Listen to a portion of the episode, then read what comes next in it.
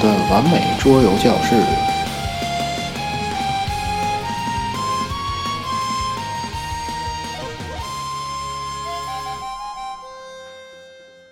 第九期，你就是我的 master 吗？本节目由主播就这意思于二零一四年三月二十一日在天津为您录制。大家好，新的一期的九的完美桌游教室又和大家见面了。本期的话题是：你就是我的 master 吗？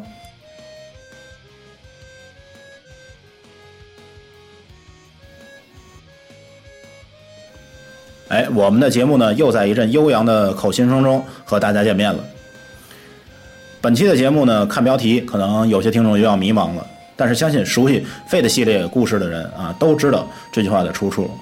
还有嗯这首曲子的出处。他们呢，就是出自于一篇啊星月公司出品的嗯动画作品，叫做 Fate Stay Night，简称 FSN。嗯，而这句话呢，就是魏公四郎。召唤出 Saber 之后，Saber 对四郎说的第一句话，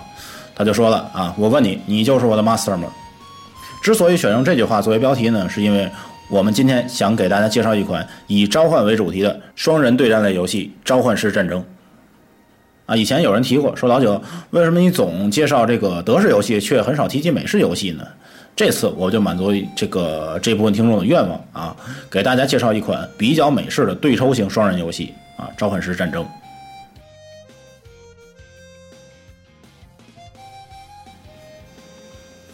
首先呢，按照惯例，我们先来了解一下这款游戏的设计师。这款游戏的设计师呢，名叫 Kobe Duck，翻译过来呢就叫做科比道奇吧。在设计师的圈子里，他可以说是一位比较年轻的设计师了。但是这并不代表他缺少设计经验。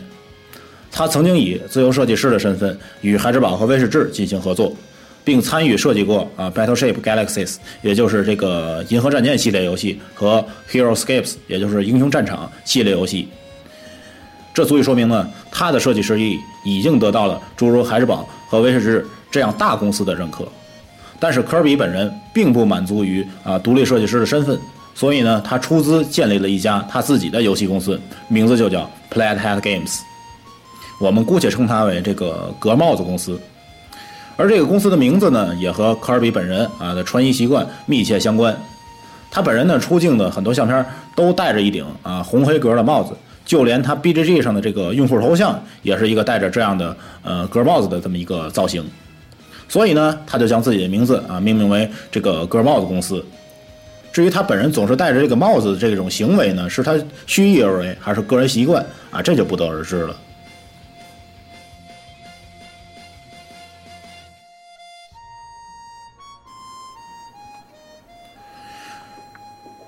这家格帽子公司呢，其实呃初始的规模也不是很大啊，其主要产品呢也只有《召唤师战争》这一款游戏。但随着这款游戏系列的壮大啊，游戏也慢慢被玩家所认可，渐渐的这个格帽子公司呢也发展壮大起来。后续又开发了这个《鼠侠传奇》系列游戏，而现在呢又多了一个《生化奇兵》的桌面版。其中呢，《召唤师战争》系列游戏是由这个科尔比本人设计的，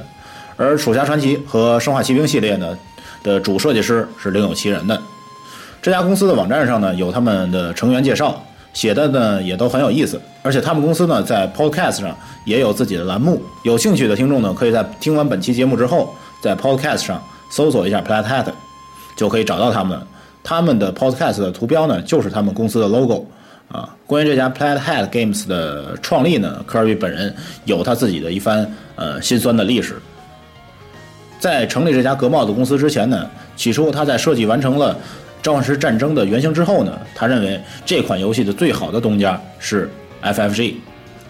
但是他给 FFG 的投稿呢，很快就淹没在了众多的原型作品当中，没有引起 FFG 的关注。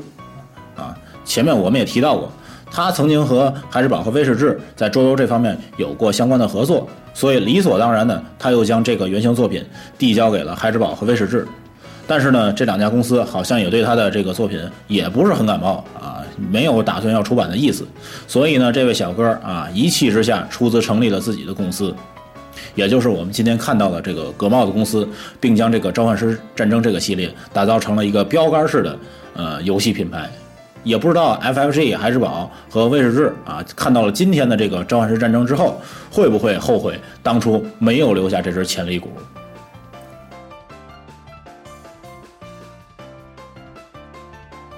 之所以称《召唤师战争》为标杆式的游戏，是因为在《召唤师战争》出现并获得成功之后，越来越多的版图对战构筑式的卡牌游戏几乎呈现爆发式的出现在了玩家的视野当中。而在其中的翘楚呢，就是魅族啊，法师战争。谈到这些后来者呢，科比也有他自己的看法。首先，他说他基本上没玩过法师战争和其他的类似的游戏，而且他并不认为这些游戏的出版是对召唤师战争的一种敬意，而是蓄意的在混乱市场。他说，法师战争这款游戏呢，看上去呃和召唤师战争一样啊，有着类似的名字、类似 logo 啊，甚至以及类似的这种字体设置等等。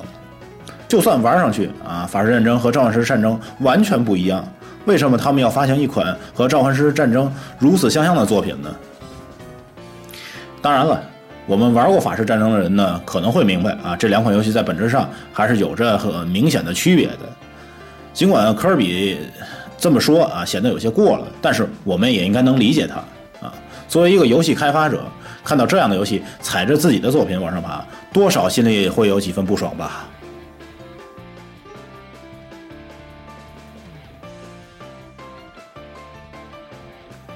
好了，我们前面的闲话呢也说了不少，接下来我们还是来回头呃着重介绍一下这款游戏吧。首先来说呢，这款游戏的美工啊，这款游戏的美工呢说的好听点儿啊，它叫朴实刚健那种，但是个人认为这款游戏的美工的提升空间还是比较大的。整体游戏的美工呢，也许受限于制作成本的缘故啊，显得比较偷懒儿啊，基本就是一幅画用了 N 多回那种。而且呢，画风缺乏灵性和动感，看上去呢比较呆板，并没有把每个种族以及派系的这个特色完全表现出来。召唤师战争的初始版本呢，也就是这个凤凰精灵对战冰原兽人这个套装呢，发行于二零零九年。发售时呢，这款游戏并没有引起大家太多的注意。要说的是呢，当初这款游戏的版图啊是非常简陋的，就是一张折叠之后的铜板纸。没有今天我们看到的这种豪华的这种版图。同年呢，格帽子公司还发行了一款啊，工会矮人对洞穴地精的对战套装，将这个对战种族扩充到了四种。随后在2010年啊，故事的主角黑暗王国和先锋族分别加入了游戏，并且在同年啊，格帽子开创了一种新的召唤师战争式的坑钱方式，那就是增援包，让玩家自己构筑。对战牌组成为了可能，同时加入了中立的雇佣兵派系，让各个种族啊得以弥补自己的短板，或者让自己的长处发展到极端的水平。二零一零年的时候呢，格帽子公司再次推出了两个新的种族：丛林精灵和披风族。当然了，其中还少不了呃各个种族的增援包。这里要着重说一下的就是，同年还有一款召唤师系列游戏中里程碑式的作品发布了。而这款作品呢，就是 Master Set，也就是大师套啊，俗称的就是大烧包。在这套游戏当中，格帽子重新提供了六个全新的种族供玩家挑选，分别是山脉术士、暗影精灵啊、沙地地精、深渊矮人、呃沼泽兽人和神童族。之所以说这是一款里程碑式的作品，不仅仅是因为它将召唤师战争的名字带进了 BGG 的前三十的位置。更重要的是，相比起之前的种族，大师套里的种族种族特点更加的鲜明，设计风格更趋于统一，让玩家能更多的理解这个游戏的精髓。所以在大师套发行之后，召唤师战争进入了大众的视野，受众群大为拓宽，极大的拓宽了这个呃召唤师战争的系列游戏市场，也为后续的这个公司的坑钱计划埋下了伏笔。除此之外呢，大师套里还为玩家提供了一套豪华版的版图，也就是我们啊今天看到的那种双拼的版图，让整个游戏在水准上啊上升了一个层次。二零一二年呢，格帽子公司趁热打铁推出了第十五种族，也就是这个污秽族。这个种族呢，则是将游戏的又发展到了一个新的高度，并加入了一种新的游戏机制，就是变异。而第十六种族也在同年的时候如期而至，它就是我们熟悉的这个雇佣兵派系。以前他们没有自己的召唤师，这回设计师为雇佣兵派系设计出了一个自己的召唤师。终于啊，他们也可以像其他种族一样，在这片大地上与其他种族分庭抗礼了。二零一二年期间呢，公司还对那些没有出过增援包的种族进行了一次增援包的出版。至此呢，召唤师战争的第一召唤师系列就全部出齐了。当然了，这期间啊，格豹的公司依然没有忘了继续坑钱的计划。很多玩家呢觉得标准配件里的这个呃朴素版的头子不是很带感，所以呢。公司顺水推舟，直接推出了一套各派系的定制头子，而且相对价值较高啊，已经属于这个收藏品的范畴了。而我个人更愿意认为啊，其实这是公司早已经安排好的，只要这个市场建立起来，周边的销售根本就不成问题啊，一切都是理所当然的。就当人们认为格帽子公司要搁置召唤师战争啊，转向其他的开发项目的时候。科尔比老兄啊，灵机一动，开始了第二召唤师的开发计划。截止到目前来看呢，一共十六个种族，现在二招呢已经填了七个坑了，而且呢二招的这个技能强度要明显高于一招。真不知道这位老兄在出了二招之后，后面还会不会有三招、四招啊等着我们？真的是一个这个坑无止境的一个游戏。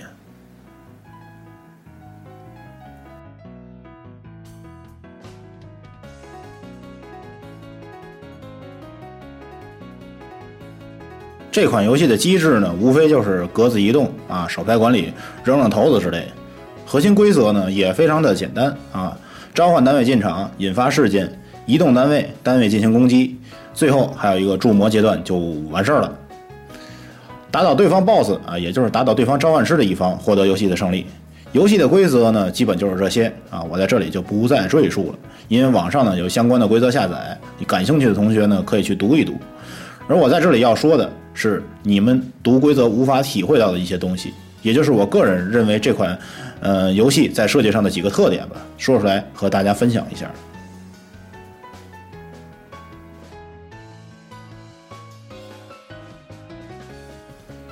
首先，第一个特点呢，就是这款游戏啊多种族的设定。提到这点呢，有的玩家认为啊，这可能是坑钱的前奏，但是。不能否认的是，好的种族设计能让一款游戏的生命力得以持久的延续下去。这款游戏呢，就是一个成功的典范。首先来说，这款游戏多种族的设定是比较符合这样一个背景的，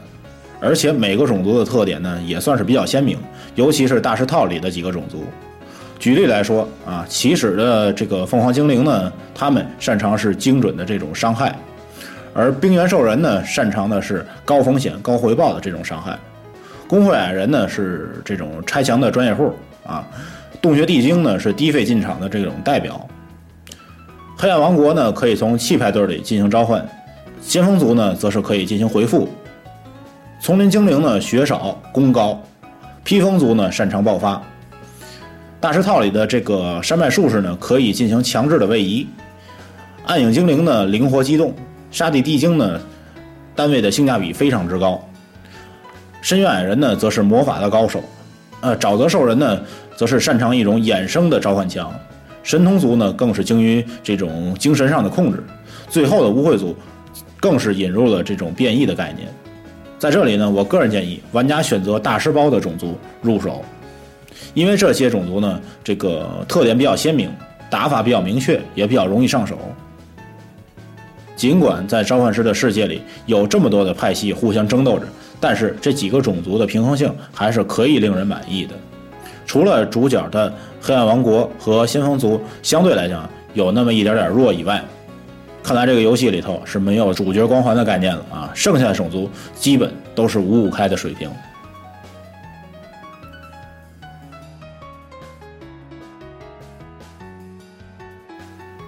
这款游戏的第二个特色呢，就是移动配额和攻击配额的设置。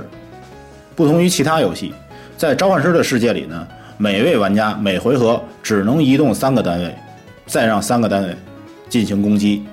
也就是说，如果玩家在场上的单位多于三个的话，就是一种冗余的存在。不但没有什么战术价值啊，更有可能化作对方的魔力值。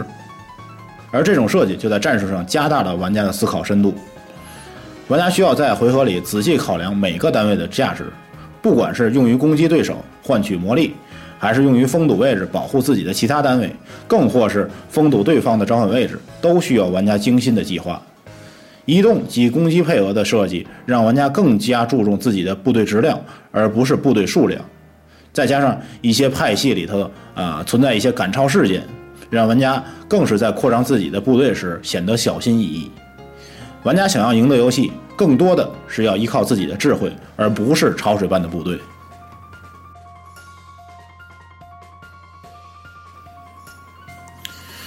这款游戏的第三个特色呢，就是就是魔力池的设计了。和大多数卡牌一样啊，召唤师战争中也有费用的概念。大多数的单位召唤呢都需要费用，少部分的事件呢也是需要费用的。可以说，游戏中可用的费用。直接决定了游戏的胜负，而得到费用的手段呢，只有两种，一个是消灭版图上的单位，另外一个就是在铸魔阶段弃掉自己的手牌，而恰恰是第一个获得魔力的途径，让这款游戏又充满了变数。说到这儿，我们就要说一下，啊，游戏设计师科尔比老兄最爱的两款视频游戏了，一个呢是大名鼎鼎的 FF 七啊，最终幻想七，还有一个呢就是 FFTA，也就是 GBA 版的最终幻想战略版。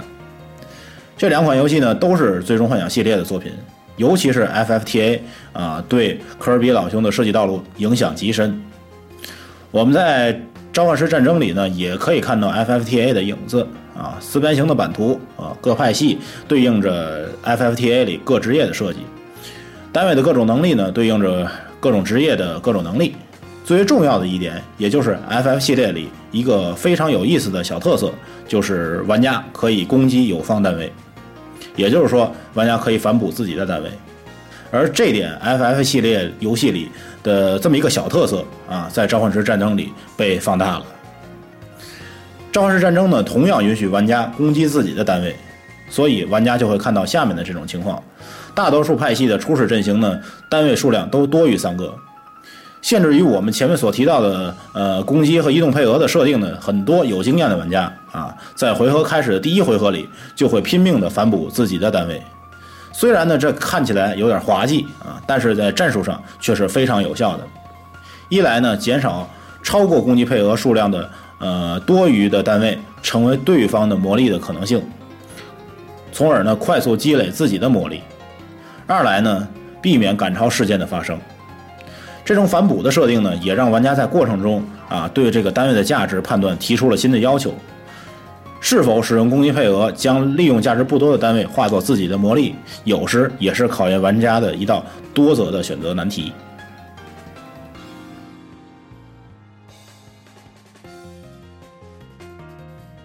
好了，关于《召唤师战争》这款游戏呢，我们先介绍到这里。想体验这款游戏的玩家呢，可以登录苹果的 App Store，里面有这款游戏电子版的下载。但我认为啊，电子版再华丽，也始终比不过人与人面对面的交流。所以呢，在您体验之余，如果觉得这款游戏还对您的胃口，而且呢，现在战棋会的中文版本也不是很贵，您可以买上几个派系和基友战上几局，您慢慢就会体会到这款游戏的魅力。而且这款游戏当中有更多有意思的内容等待您的发掘。